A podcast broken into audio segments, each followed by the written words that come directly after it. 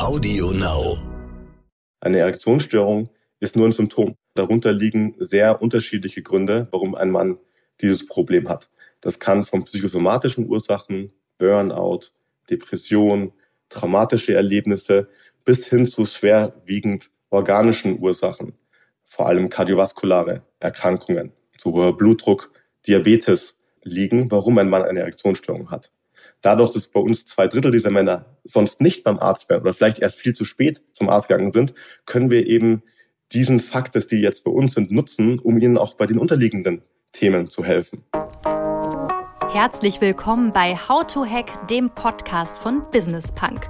Schön, dass ihr dabei seid und jetzt Ohren auf, denn bei uns verraten euch erfolgreiche Gründerinnen und Gründer, Macherinnen und Macher und Kreative, was sie in ihrem Job anders machen. Unsere Gäste erklären euch ihre persönlichen Tipps und Hacks fürs Arbeitsleben. Das Beste daran, hier wird nicht um den heißen Brei herumgeredet, sondern es gibt handfeste Learnings. Ich bin Jana, Fernsehredakteurin und Moderatorin und ich freue mich riesig, Gastgeberin dieses Podcasts zu sein.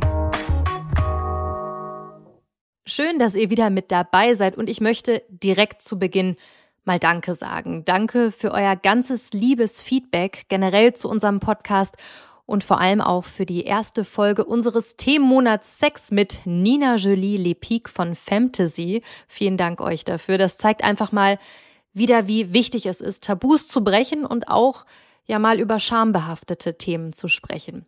Deswegen vielen Dank euch. Ich habe mich sehr gefreut über die ganzen Nachrichten bei Instagram, LinkedIn.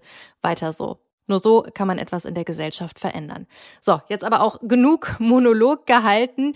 Mir gegenüber sitzt nämlich wieder meine tolle Kollegin Lucille von der Audio Alliance. Bonjour Lucille. Stimmst du mir zu in dem, was ich gesagt habe? Bonjour Jana.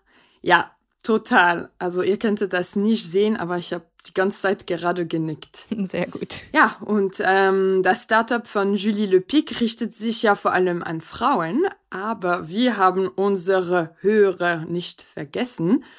Deshalb haben wir heute einen Gast, dessen Idee vor allem an Männer richtet, Nico Hibernick, den Mitgründer von GoSpring. Ja, und diese Idee, die versucht er mit doch ja, sehr einprägsamen Werbespots an den Mann zu bringen. Ich weiß noch genau, wie ich äh, vorm Fernseher saß und laut lachen musste. Das war bei dem Spot, vielleicht erinnerst du dich auch, Lucille, der im Mittelalter spielt und eine Gruppe von Männern versucht, mit einem schlaffen Rambock eine Burg zu erobern. Klappt halt nicht. Oder ganz aktuell feiert das Unternehmen das älteste Sextoy der Welt. Ja, ich fand's auch sehr lustig, äh, muss ich zugeben. Und äh, hinter diesen witzigen Spots steckt aber ein ernstes Thema, denn allein in Deutschland leiden rund fünf Millionen Männer unter Erektionsproblemen. Es betrifft viele, aber kaum jemand redet darüber. Ja, ein riesiges Tabuthema, was Gründer wie Nico sichtbarer machen wollen. Wie er das schaffen will, vor welchen Problemen er dabei steht und warum er unbedingt mal Politiker werden wollte. Das hört ihr jetzt. Hallo Nico, du bist also der Mann hinter den doch sehr einprägsamen Werbespots, ne? Genau. Also einer der Männer und Frauen, dem wir natürlich ein großes Team sind. Aber bei dem ersten Werbespot mit den, Männern, mit den Rittern am, am Hängebock war ich noch federführend. Jetzt beim letzten äh, Werbespot war das vor allem das Team und Jungformat natürlich, äh, die das angeleitet haben und umgesetzt haben. Jetzt müssen wir kurz erklären, was dahinter steckt. Ganz aktuell feiert ihr das älteste Sextoy der Welt. Vorher war es, du hast es gerade schon gesagt, der Hängebock, der in einer Mittelalterkulisse zum Einsatz kam. Erzähl doch mal bitte, was dahinter steckt. Ja, im Hängebock, das war wie gesagt unser erster Werbespot. So sind wir in den Markt gestartet mit der Marke Spring für Männergesundheit. Und hier ging es vor allem, die These zu beweisen, dass ein Großteil der Männer anders als wie Frauen oft, eben nicht zum Arzt geht und das bei schambehafteten Themen wie Erektionsstörungen natürlich noch viel höher ist, ähm, diese Prävalenz von Männern, die nicht zum Arzt gehen. Ähm, und dafür wollten wir einfach die Männer vom, vom Sofa mobilisieren. Und das haben wir am besten gemacht, äh, indem jeder Ritter in diesem Hängebock eigentlich ein Customer Insight repräsentiert. Also jedes Zitat äh, oder jeder Spruch, der von diesen Rittern stammt, ist ein eins zu eins Zitat aus der Marktforschung was eigentlich diese Männer sich regelmäßig selber sagen oder als äh, Excuse äh, geben, um eben nicht etwas gegen ihre Erektionsstörung zu tun. Gib mal ein Beispiel. Zum Beispiel, ähm, bau doch nicht so viel Druck auf, es ist viel zu viel Stress jetzt hier. Oder lass es doch einfach morgen mal wieder versuchen. Heute aus irgendwelchen Gründen geht's halt nicht. Ähm, und das sind einfach Themen oder, oder Momente, die, die jeder Mann, der dieses Problem hat, aus seinem eigenen Leben kennt. Unabhängig davon, ob das jetzt Ritter sind. Ähm, diese Sprüche bleiben einfach hängen und sind tatsächlich dann auch von Ergebnissen sehr gut hängen geblieben und haben dies zu einem der erfolgreichsten Werbespots zumindest auf Pro7 gemacht, wenn wir ihren Daten glauben wollen. Jetzt verbindet ihr das ganze Thema Erektionsprobleme ja mit Humor. Warum ist das so wichtig? Was glaubst du? Ja, um einfach diese Schambarriere, diese emotionale Barriere zu durchbrechen. Ja, wir haben ganz bewusst auch äh, in beiden Werbespots, aber bei den Rittern war es natürlich noch viel stärker, ähm, den Spot zwar humorvoll gemacht, aber nicht so, dass man über die Männer lacht, die das Problem haben, sondern eher mit den Männern äh, gemeinsam lacht und einfach die Situation, weil man sich selber einfach eventuell wiedererkennt, äh, einfach ein bisschen belächelt und sagt, hm, eigentlich ist es ja vollkommen blöd, solche Ausreden zu sagen. Und ich sollte was eben wie die Ritter es eben leider nicht tun, ja, und die Frauen dann äh, sehr enttäuscht sind ähm, in dem Spot, ähm, sollte ich doch eigentlich was dagegen tun, weil die Lösung kann eigentlich so einfach sein, aber aufgrund dieser ganzen Ausreden mache ich einfach nichts. Und aktuell feiert ihr das älteste Sextoy der Welt. Löse mal bitte auf, was ist das? Ja, das ist die äh, Erektion, die, glaube ich, äh, seit Adam und Eva oder im Anbeginn der Evolution auch außerhalb der Menschenwelt existiert. Und hier gehen wir natürlich äh, bisschen ähm, oder nehmen ein bisschen ähm, die E-Commerce-Plattformen äh, im, im Sextoy-Bereich auf die Schippe, die sehr erfolgreich ähm, auch eine ähnliche Barriere, und zwar schamdurchbrechend in den letzten Jahren ähm, den Markt aufgeräumt haben, so ein bisschen aus der Schmuddelecke Hauptbahnhof, äh, dass wir eine mit Frauen als Zielgruppe gewinnend äh, Online-Welt gebracht haben. Und wir wollen uns ein bisschen auf die Schippe nehmen, warum braucht man denn diese ganzen Toys, wenn es doch das, das älteste Sextoy der Welt gibt? Ja, und vielleicht, wenn das nicht immer so funktioniert, kann man das ja auch gemeinsam lösen und dann vor allem, was wir auch als Customer Insight aus unserer Marktforschung als Motivation haben für viele Männer, eine glückliche ja, Paarbeziehung mit äh, seiner Partnerin oder Partner führen. Was ich erstaunlich finde, ähm, die Zahl, es gibt ja circa fünf Millionen Männer in Deutschland, die unter Erektionsproblemen leiden oder Probleme damit haben. Ist ja eigentlich ein riesiger Markt. Und mein Gefühl ist, dass ihr so die ersten wart, die das auch wirklich mit TV-Werbung und mit richtig viel Marketing-Budget geplant haben. Woran liegt das? Genau, also erstmal das, also hier reden wir ja von circa 25 Prozent der Männer über 35 ähm, und wir sind damals äh, ganz bewusst eben auch mit TV-Werbung an Tag 1 gestartet, was ja sehr unüblich eigentlich ist für ein, für ein Startup in, in diesem Stadium, ja, aufgrund der oftmals Kostenineffizienz. Für uns war es allerdings sehr kosteneffizient, weil wir genau so diese 25 Prozent oder beziehungsweise die zwei Drittel dieser 25 Prozent erreicht haben, die das Problem haben, aber nichts dagegen tun. Ja, und dadurch haben wir auch relativ schnell ähm, eine Marke aufbauen können, die auch nach einer aktuellen Studie von ProSieben von zumindest äh, in der Zielgruppe genauso bekannt ist wie Viagra. Oh, das ist erstaunlich. Wie lange gibt es euch am Markt? Ähm, wir sind im Mai 2019 gestartet, also da, dadurch etwas, etwas mehr jetzt als wie drei Jahre. Okay, also das ist schon äh, nicht schlecht in der kurzen Zeit. Jetzt haben wir viel über eure Werbespots geredet. Jetzt musst du natürlich auch mal erklären, was verbirgt sich denn genau hinter GoSpring? Ja, also GoSpring ist eigentlich, wenn man sich technisch ähm, betrachtet, eine reine Vermittlungsplattform. Ja, eine Plattform, auf der Betroffene oder auch Nicht-Betroffene, die sich einfach über das Thema Männergesundheit und hier speziell über die Themen ähm, Erektionsstörung, vorzeitiger Samenerguss, ähm, bis hin auch zu verwandten Themen, äh, die eventuell nicht auf den ersten Blick so schambehaftet sind, aber doch auch gewisse Barrieren äh, beinhalten, wie jetzt äh, Akne oder Haarausfall, erstmal Informationen. Und zwar Informationen nicht von irgendjemandem, sondern von angesehenen Medizinern vorfinden. Ja, über die Indikation selber, aber auch über Behandlungsmöglichkeiten.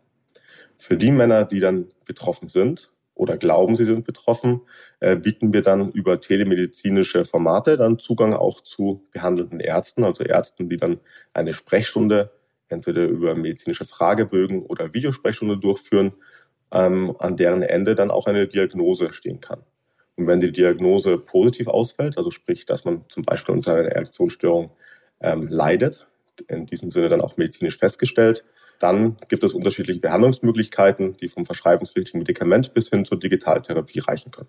Und wir auf GoSpring verbinden eben diese Männer mit den Ärzten beziehungsweise dann auch mit den Apotheken, wo man dann auch die Behandlungen dann ähm, abholen beziehungsweise online kaufen kann. Glaubst du, dass Telemedizin ähm, ein positiver Punkt ist in diesem Fall? Also, dass Männer da sagen, okay, das mache ich eher, als zu einem normalen Arzt zu gehen? Absolut. Also wir haben ähm, 2019 bzw. 2020 dann auch in einem der führenden weltweiten neurologischen ähm, Fachjournals ähm, eine erste Studie auf Basis unserer Daten äh, mit der LMU München veröffentlicht, äh, wo wir auch in diesem Sinne dann wissenschaftlich beweisen konnten, dass mehr als zwei Drittel der Männer, die bei GoSpring zu diesem Zeitpunkt eine Behandlung gegen Erektionsstörungen in Anspruch genommen haben, davor das Problem schon länger haben, aber davor noch nie bei einem Arzt waren weil sie sich eben vor allem geschämt haben oder, was sogar teilweise noch schlimmer ist, weil sie zwar vielleicht etwas dagegen getan haben, aber sich die Medikamente dann auf dem illegalen Markt oder auf Online-Plattformen äh, besorgt haben, wo kein Arzt, keine Verschreibung dazwischen steht. Ja, und wir halten diese zwei Drittel oder, oder bis zu 70 Prozent eigentlich kontinuierlich seitdem also an Männern, die eben noch nie was dagegen getan haben und dank uns Zugang nicht nur zu medizinischen Profis bekommen, sondern eben auch zu den wirksamen Behandlungsmöglichkeiten. Jetzt ist dieser ganze Sexual Wellness Markt ja extrem am Boomen gerade, vor allen Dingen für Frauen, weil es einfach Jahrzehnte, Jahrhunderte lang vor allen Dingen um Männer ging. Jetzt frage ich mich so, wenn es doch eigentlich immer um Männer ging und männliche Sexualität, warum wurde dieses ganze Thema Erektionsprobleme einfach so lange links liegen gelassen? Naja, also links liegen gelassen wurde es ja nicht in dem Sinne. Ja, wir haben ja natürlich mit, äh, mit Viagra vor mehr als 20 Jahren eine medizinische Revolution gehabt. Ja, und Viagra, beziehungsweise dann für Pfizer als Pharmaunternehmen, ähm, zählt ja nicht ohne Grund zu den erfolgreichsten äh, Medikamenten wahrscheinlich ähm, des letzten Jahrhunderts. Ja, weil einfach das Thema Erektionsstörung sehr groß ist und so endlich ähm, mal eine wirksame Behandlung dagegen ähm, auf dem Markt war. Ja. Aber gleichzeitig beinhaltet das auch das Problem mit dem Thema Erektionsstörung. Erektionsstörung ähm, kann eigentlich fast ausschließlich ja, im ersten Moment nur durch ein verschreibungspflichtiges Medikament behandelt werden. Ja, und der Zugang zu verschreibungspflichtigen Medikamenten ist natürlich reglementiert.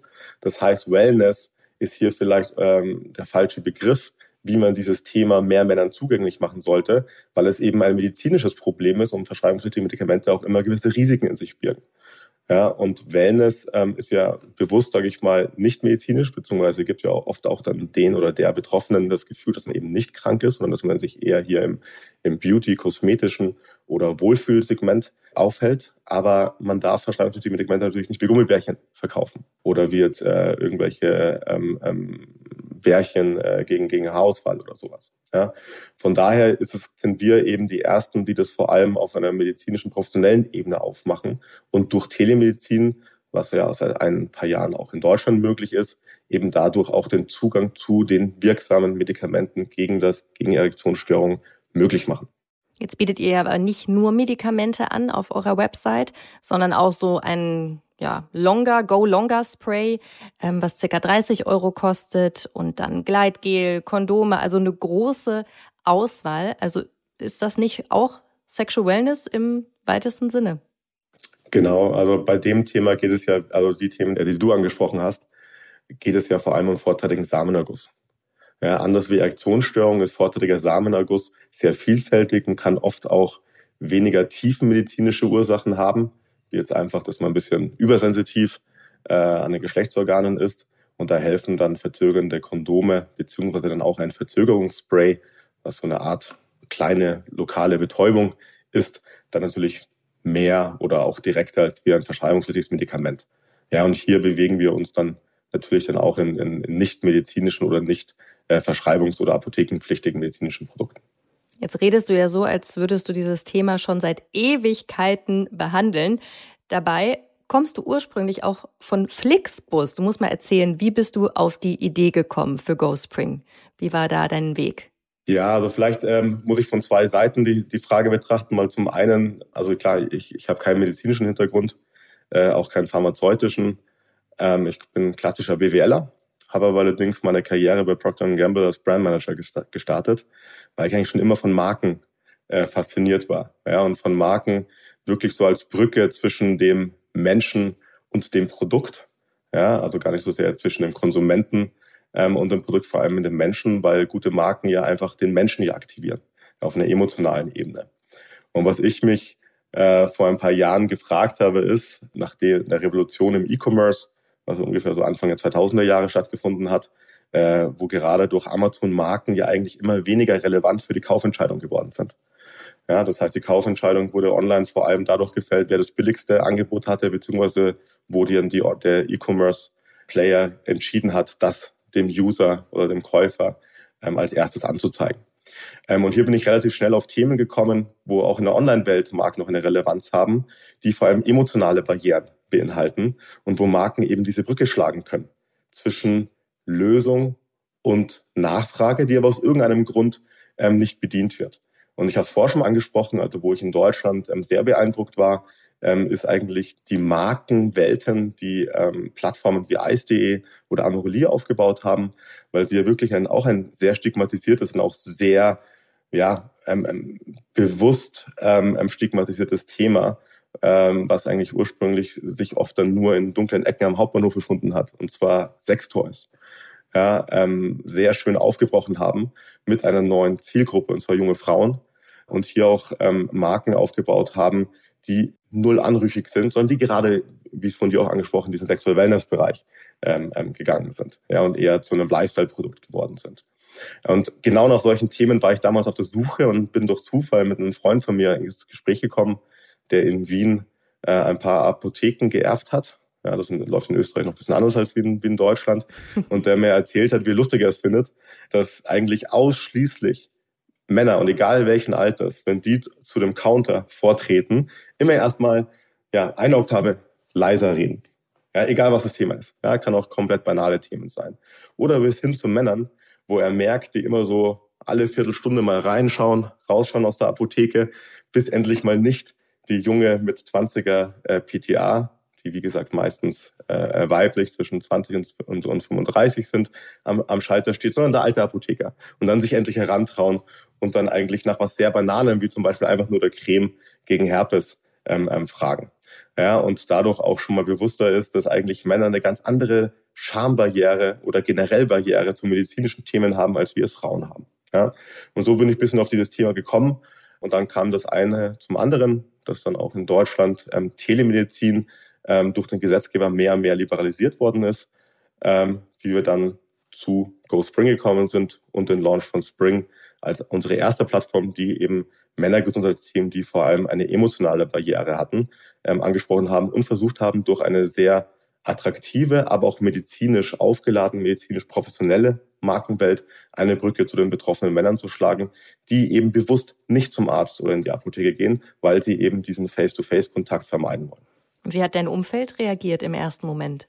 Eigentlich sehr, sehr positiv. Also erstmal, also ich komme väterlichseits aus einer, aus einer Ärztefamilie da ist äh, dann sowieso keine Scham bei solchen Themen da, sondern ähm, da steht vor allem die Schließung der Versorgungslücke im Vordergrund. Ja, und das ist ja auch genau unsere These als Wellstar, die wir nach Spring jetzt auch mit anderen Plattformen ähm, angegangen sind, dass wir eigentlich angetreten sind und dies auch sehr erfolgreich tun, Versorgungslücken im medizinischen Bereich zu schließen, wo ein großes Missverhältnis zwischen betroffener Bevölkerungsgruppe und Menschen, die in der Behandlung sind, ähm, ähm bestehen und wir versuchen, diese Brücken eben zu schlagen, um mehr Menschen in die medizinische Versorgung zu bringen, auf gewissen Themen, wo sie sonst vermeiden. Und wie viel Geld kann man damit verdienen? Magst du mal ein paar Zahlen raushauen, die du sagen darfst? Ja, so ganz konkrete Zahlen ähm, kann ich natürlich jetzt äh, nicht äh, äh, kommunizieren, aber wir wachsen ähm, seit unserem ähm, Start 200 Prozent äh, hier und hier, ähm, tun dies auch weiterhin stark ähm, obwohl wir natürlich, wie wir alle aktuell ein bisschen die veränderten Verhältnisse in, in, in der Makroökonomie merken. Ähm, aber der Bedarf nach telemedizinischen Lösungen, vor allem eben auf Themen, wo eine klassische Unterversorgung herrscht, die ja schon weit vor Telemedizin geherrscht hat, ähm, ist die Nachfrage sehr, sehr groß und ungebrochen. Und wie verdient ihr genau Geld? Also wie läuft das ab?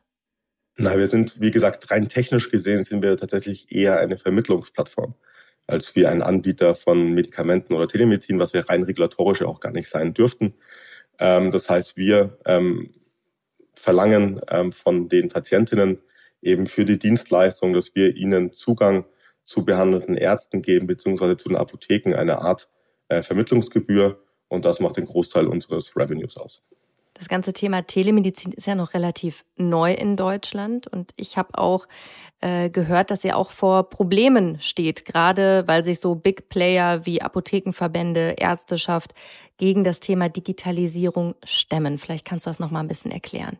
Ja, ich, also Medizin oder, oder der Gesundheitsbereich generell ist ja eine der letzten ähm, Bastionen äh, der, der analogen Welt, warum wir natürlich auch relativ schnell auch ähm, sehr erfolgreich Venture Capital ähm, ähm, für uns begeistern konnten, eben weil die Disruption noch aussteht beziehungsweise noch lange nicht abgeschlossen ist ähm, dieses Bereiches.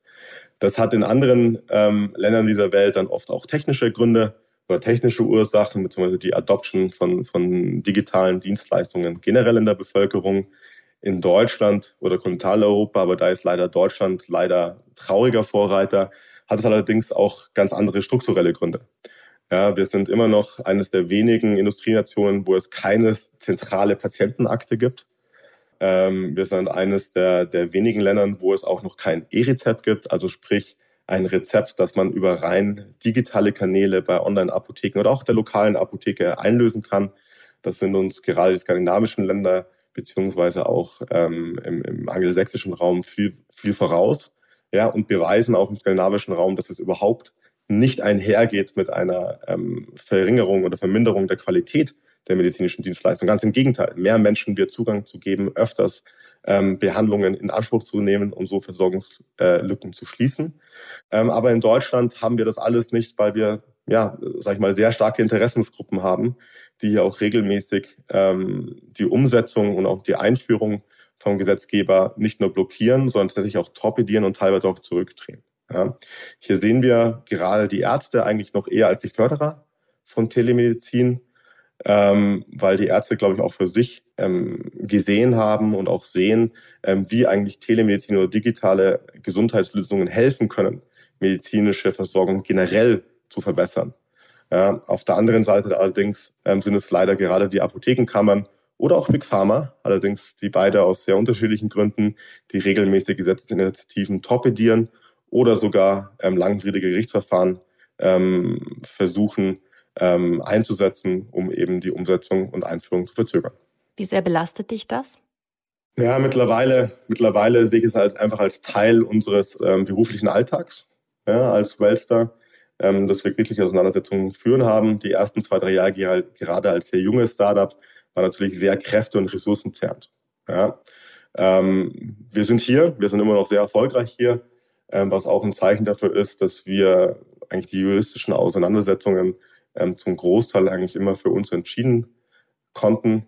Allerdings ist das natürlich ähm, gegenüber Startups oder auch großen Tech-Unternehmen wie Google und Apple äh, natürlich ganz andere Ressourcen haben wie wir und die solche gerichtliche Auseinandersetzungen oder juristischen Auseinandersetzungen ganz anders ähm, mit ihrer Risikofreudigkeit angehen, durch ein extremer Wettbewerbsnachteil. Und speziell Startups aus Deutschland laufen ja immer Gefahr, durch sowas komplett aufgerieben zu werden, weil am Ende ähm, kommt dann sowieso das, das Tech-Unternehmen, ähm, vor allem aus den USA, die dann diese Lösungen einführen werden, weil sie teilweise ähm, den juristischen Rahmen ignorieren oder bewusst juristische Auseinandersetzungen auch suchen, weil sie sich ressourcenmäßig auch leisten können, diese zu führen und dann auch am Ende auch oft zu gewinnen.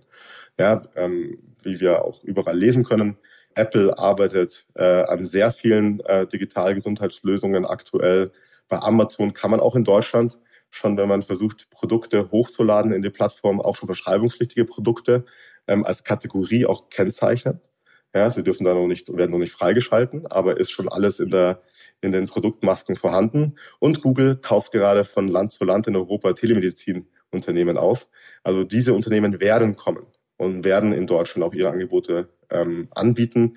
Da finde ich sehr schade, dass sich eigentlich die lokalen Unternehmen hier teilweise gegenseitig ähm, oder auch vom Gesetzgeber, aber eben vor allem auch von Interessensgruppen aus dem Apotheken- oder Big Pharma-Bereich aufgerieben werden. Was hast du für einen Tipp, für einen Hack für Gründerinnen und Gründer, die in so krass regulierten Märkten wie jetzt zum Beispiel dem Gesundheitsmarkt unterwegs sind? Wie besteht man da? Also der erste Schritt, das haben wir Gott sei Dank auch äh, noch vor unserer Seed-Finanzierung gemacht. Man sollte immer mit medizinisch-regulatorischen Profis reden ja, und diese an Bord holen. Also wir haben, bevor wir überhaupt die Idee angefangen haben umzusetzen und auch mit Investoren auch nur die ersten Gespräche geführt haben, haben wir uns zwei rechtliche Gutachten erstellen lassen von zwei angesehenen medizinischen Kanzleien in Deutschland, um überhaupt zu sehen, ob diese Lösungen überhaupt anwendbar sind und auch nur Bestand haben können in der, in, in der juristischen Argumentation. Ja? Ich glaube, bevor wir nicht, bevor man nicht medizinische ähm, oder, oder juristische Profis im regulatorischen Umfeld konsultiert hat, sollte man überhaupt nicht in diesem Bereich starten. Ja, das ist mal der erste Schritt. Dann sollte man als zweites immer von seinem Budget, egal wie groß es ist, immer einen Großteil als Reserve haben für juristische Auseinandersetzungen, weil die werden kommen. Die werden kommen, früher oder später, auch mit ähm, Gegnern auf der anderen Seite, die sich, die viel tief, tiefere Taschen haben als man selber. Ja, deswegen sollte man genauso wie man äh, für Marketing budgetiert oder generell Overheads, sollte man für juristische Themen immer eine große Reserve parat haben. Das dritte allerdings, was dann eher das Zukunftsweisende ist, ist, man sollte aktiv den Kontakt ja, zur Gegenseite suchen. Oder Gegenseite ist vielleicht auch jetzt das zu böse Wort, weil bei den Ärzten zum Beispiel haben wir gar keine Gegenseite mehr aus meiner Sicht, ja, sondern wir arbeiten Hand in Hand in unseren Bereichen Urologie, Gynäkologie, Dermatologie eigentlich mit den angesehensten Medizinern in Deutschland, wie wir eigentlich in den jeweiligen Fachbereichen Digitalisierung zum Vorteil der Patientinnen einführen können. Und diesen Kontakt haben wir aber auch nur, weil wir von Tag eins diesen Kontakt gesucht haben. Ja, bei Pharmaunternehmen ähm, haben wir diesen Kontakt bereits selber. Bei Apotheken suchen wir ihn teilweise noch. Ähm, aber die Aktion und Initiative sollte von euch kommen, weil diese Gruppen werden nicht auf euch zukommen. Bei dem, und wenn sie auf euch zukommen, dann maximal ähm, über Anwälte oder über Gerichte. Aber ihr solltet die Initiative ergreifen und ich glaube, der stete Tropfen hört dann den Stein. Nach und nach ähm, werdet ihr gehört werden und nach und nach kann man dann gemeinsam dann auch den jeweiligen Teilbereich gestalten. Und was würdest du sagen mental? Was hast du da für Tipps? Ja, mental, also ich weiß noch mein allererstes Gerichtsverfahren das war, wir sind im Mai 2019 gestartet. Das erste Mal vor Gericht waren wir im August 2019. Und das war mental sehr aufreibend für mich, weil ich da eigentlich für mich äh, sehr existenzielle Gefahren gesehen habe. Ähm, nicht nur als Gründer, sondern also natürlich in erster Linie für das Unternehmen, aber sukzessive dann immer auch für mich als Gründer in dieser Phase. Ähm, mittlerweile habe ich einfach gelernt, damit entspannter umzugehen, weil es ja auch schon seit Anbeginn eigentlich der Gesundheitsindustrie juristische Auseinandersetzungen zum Geschäftsgebaren gehören.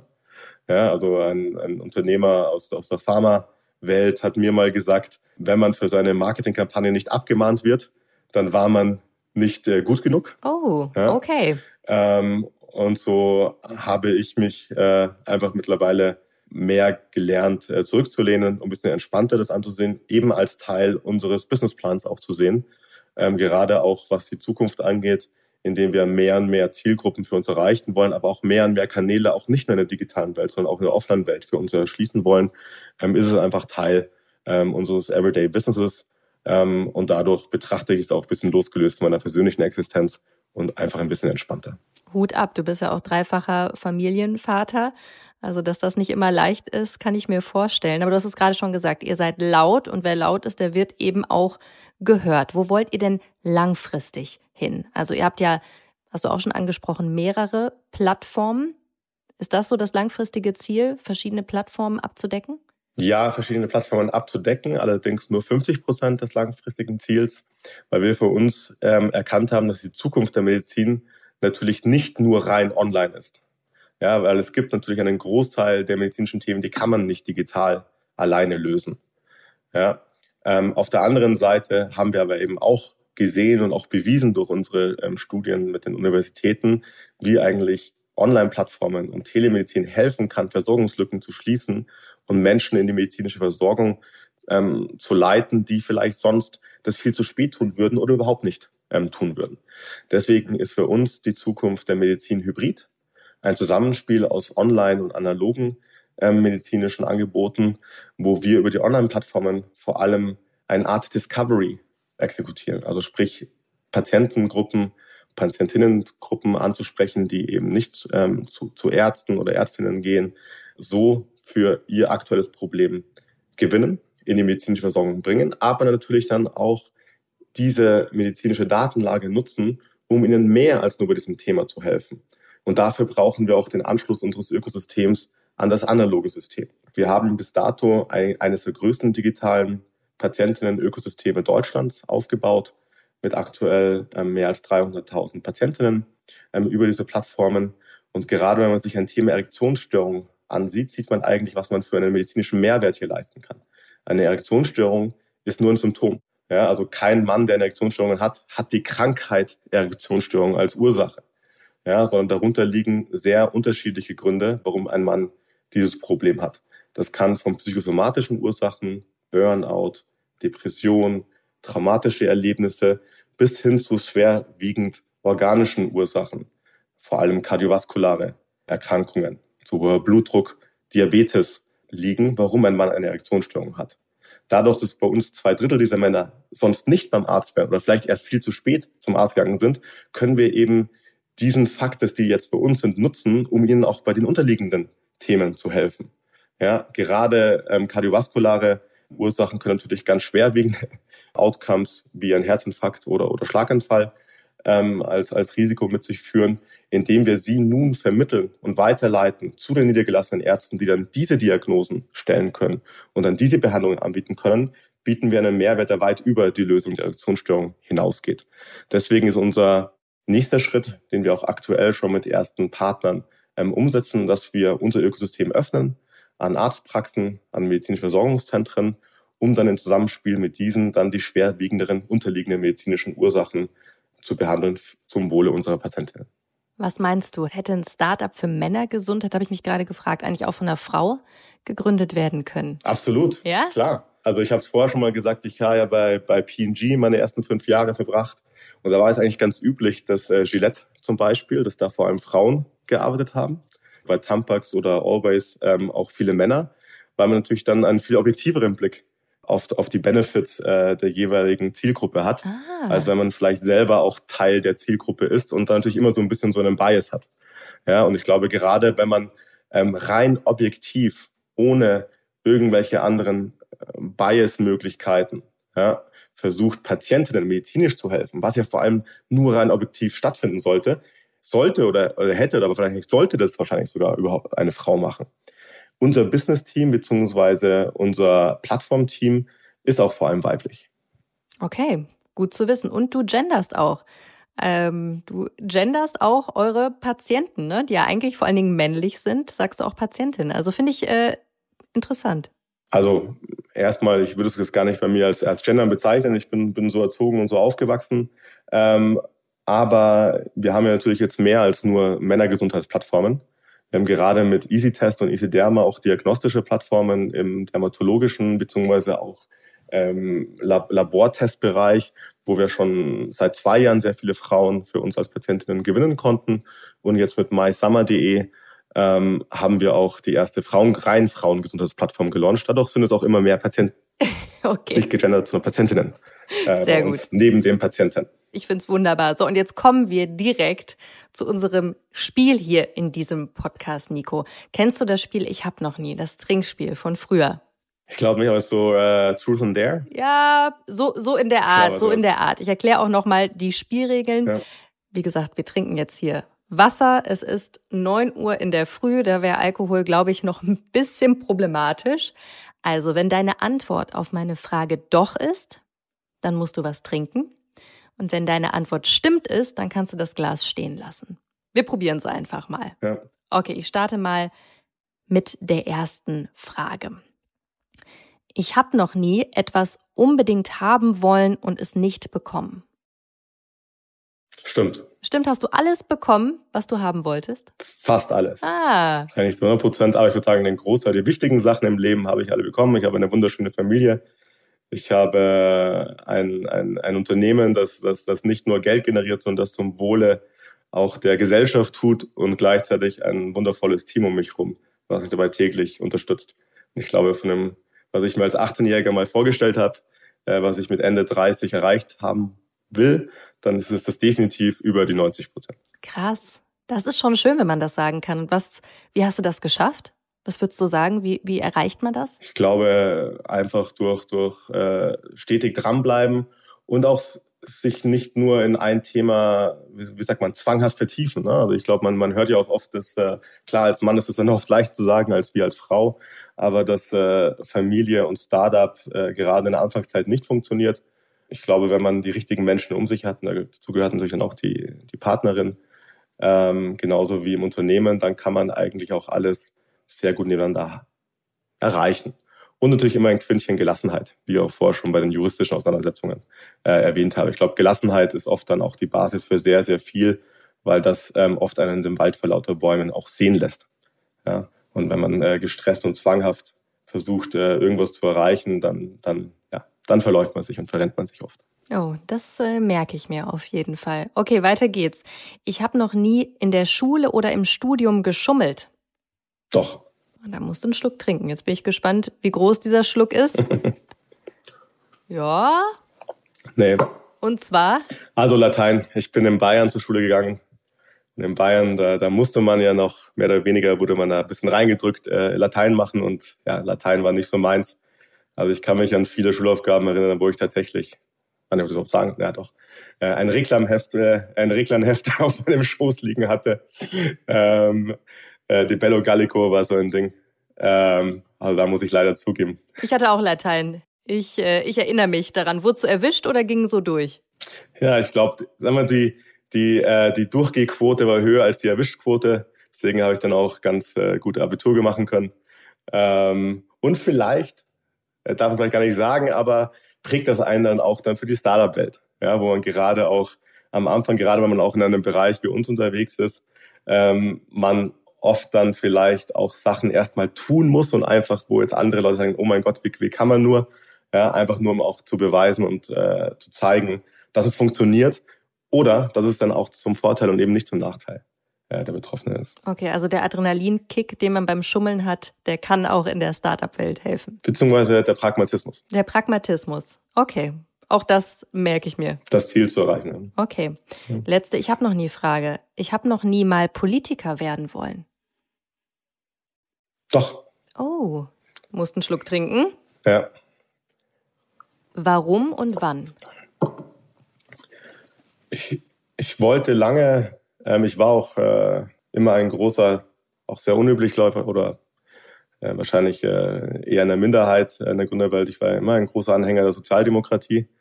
Äh, habe auch gerade während äh, meiner letzten Gymnasialjahre war ich auch bei den Jusos aktiv Mhm. Ähm, und habe eigentlich für mich eigentlich Politik auch immer als sehr einen wichtigen, zumindest aus, aus Interessensgründen äh, Gründen zum, zumindest äh, Bereichen in meinem Leben gehabt. Ähm, ich glaube, heute könnte ich nicht mehr Politiker werden. Ähm, aber das ist ein anderes Thema, das, äh, glaube ich, sollte man ja nicht äh, besprechen. Aha, ähm, warum? Na, einfach, weil ich für mich äh, einfach zwei Sachen gelernt habe. Zum einen, Politik ist nicht so meins, ja, weil ich äh, gerne direkt heraus ähm, sage, was ich meine und was ich will.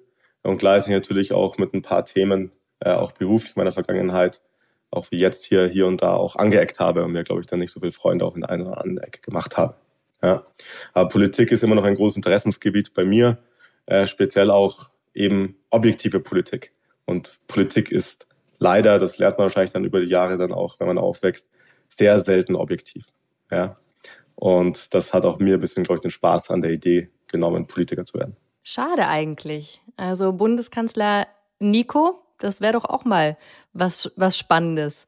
Jemand, der vorher ein Start-up für Erektionsprobleme gegründet hat? Ob das Bundeskanzler Nico ist, weiß ich nicht, aber ich glaube, Deutschland würde es sehr gut tun, mal einen Bundeskanzler zu haben ähm, oder Bundeskanzlerin, äh, die oder der ähm, vielleicht auch mal ein paar Jahre in einem Startup gearbeitet hat oder auch mal selber gegründet hat. Ja, ich, wir haben viel zu viele Politiker, die Berufspolitiker seit Anbeginn sind. Und meine persönliche subjektive Sicht ist, das tut unserem Land nicht gut. Du, es gibt ja aber auch den anderen Weg, die Verena Huberts zum Beispiel, die ja auch in der SPD ist, vorher auch Gründerin von Kitchen Stories, die jetzt in der Politik durchstartet, ne? Also wirklich von der Unternehmensseite in die Politik. Nico, wer weiß, Wer weiß, was, dir, was bei dir noch passiert. Ich werde dich auf jeden Fall weiterhin verfolgen und auch eure Werbespots im TV immer hoch und runter sehen und an unser schönes Gespräch denken. Ich hätte jetzt noch viel länger mit dir quatschen können, aber die Zeit ist leider vorbei. Es hat mir sehr viel Spaß gemacht und ich würde sagen, bis ganz bald. Mir auch. Vielen Dank, Jana. Und Werbespots wird es auf alle Fälle noch viele sehen. Und bis bald. Ja, Lucille, ein Startup für Männergesundheit hätte also auch von einer Frau gegründet werden können. Ja, das macht total Sinn, finde ich. Also, damit man einen objektiveren Blick auf die Dinge hat, halt. Sehr spannend. Und ich fand's einfach krass, wie viele Männer von einer Erektionsstörung betroffen sind und was das noch für ein schambehaftetes Thema ist, leider. Ja, etwas, das sich aber Gott sei Dank langsam ändert. Vor allem auch dadurch, weil dieses Thema ja so plakativ und in Dauerschleife als TV-Spot über unsere Fernseher läuft. Irgendwann wird es dann hoffentlich normal, sich deswegen behandeln zu lassen. Und nächste Woche geht es weiter mit dem Thema Sex mit Denise Kratzenberg. Sie ist die Gründerin von Cheeks. Ja, die Plattform will Schluss machen mit Mainstream-Pornos und zwar indem es auf ihr nur Filme zu sehen gibt, die ethisch und moralisch fair produziert wurden. Wie das aussieht und funktioniert in so einer krassen Branche wie der Pornobranche, das hört ihr kommende Woche. Lesetipp der Woche. Ich mag es nicht, wenn mir jemand zuschaut. Oder wir machen das noch bis zur Hochzeit dreimal wöchentlich und dann nur noch, wenn's sein muss. Sex oder Workout? Um was geht's hier? Auf Twitter machen sich Nutzer einen Spaß daraus, Sätze zu schreiben, die in beide Kontexte passen. Unter dem Hashtag Sex oder Workout. Die besten Tweets von diesem Trend findet ihr auf business-punk.com. Das war How to Hack für heute. Ich hoffe, es hat euch gefallen. Immer donnerstags gibt es eine neue Folge. Abonniert uns gerne fleißig auf Audio Now oder wo auch immer ihr Podcasts hört. Und über eine 5-Sterne-Bewertung würden wir uns natürlich auch freuen. Audio Now.